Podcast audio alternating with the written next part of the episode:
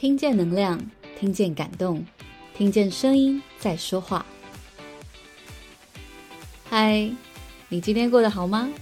我是 Francis，声音的一百个礼物。今天要送给你的礼物是：学画画跟工作方法其实很像。两年的水色签线上课画画心得。二零二一年五月。正值台湾疫情爆发期间，当时我被困在家里，想起前一年购买的一堂线上募资的画画课程。这堂课啊，是使用水色铅笔进行画画。这种彩色铅笔呢，它的颜色可以溶于水，所以画出的图案可以用水彩笔沾水融化色粉，就会呈现出一种水彩画的效果。当时呢，我报名的是一门植物绘画的课程。课程中呢，大约会有二十个影片，平均每个影片大概长约十分钟。每个影片呢，都会教一个绘画的步骤，比如先画植物的主茎，下一个影片呢，就是在画叶子轮廓，然后才是上色和融色，逐步完成整幅作品。第一次绘画的植物是锦花。它拥有美丽的紫色花朵，还有像草莓叶一样的绿叶，非常的迷人。然而，在剩下三堂课的时候，我停了几天，没有意识到当时的线上课程其实是有时限的，因此我在进度上停滞了一年多的时间，直到去年年底。那时，我偶然间得知有一个优惠方案。可以换购包含未完成的锦花在内的十二堂植物绘画课程。不过，这次换购的课程需要在一年内完成。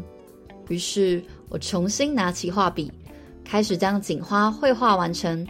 接着继续画了白鼠尾草、柠檬马鞭草和蓝雪花。在观看线上课程并学习画画的过程中，除了学习老师所教授的技法，我也开始留意。老师在教学课程中的安排，意外的发现，很多绘画的概念与执行专案的工作非常相似。首先，了解专案的全貌，对于成功的执行是相当重要的。就像在绘画课程中，我们需要先仔细观察植物的结构跟特征，它的叶子是对生还是互生，花苞会怎么生长。每个节点会呈现怎么样的分布？叶脉又是长成什么样子？拥有这些资讯，才能够更贴近真实的将植物的样貌呈现在画布上。其次，拆解步骤是一个重要的执行方法，无论是在绘画还是工作中，从主要架构开始逐步进行，一步步完成各部分，是一种有效的方法。在绘画课中，老师会先画主茎，然后会画延伸出去的叶子、花朵等等。而在工作中，我们也会将大型专案分解为许多个小任务，然后逐个完成。在执行过程中，老师不断强调回到观察，这点也同样重要。在绘画中，我们需要不断回头观察植物的形态和细节。以便更准确地描绘他们，在工作中也需要时刻关注专案的进展，执行各项工作中人的状态，各种关系人的工作进度与他们的状况，进而调整执行的方向和内容。此外，在绘画中，清晰地安排画面的前后顺序也是非常重要的。老师会强调，在画植物的时候，因为人的视角的关系。有些叶子在前面，有些叶子在后面，有些线条是辅助线，但事实上我们在画面上是看不到的，所以啊，要适时将辅助线擦掉，让画面很清楚谁在前面，谁在后面，才有办法在后面上色的时候不会乱掉。这一点在工作中同样适用，对于任务的划分和执行顺序，也需要有明确的规划。有些事情是需要先处理的，或需要有比较长等待时间的，或是会影响其他任务的，就需要先安排处理，要让相关人士知道这些先后顺序。最后，在绘画中注意到许多细节的雕琢，例如萼片和苞片的绘制、花朵、叶片以及主茎的光影强调。这些细节的表现能够赋予作品更好的立体感，使整棵植物变得更加精致耐看。同样的，在专案中，细节是非常重要的。一些看似微小的动作或设计细节，可能会被一般人忽略。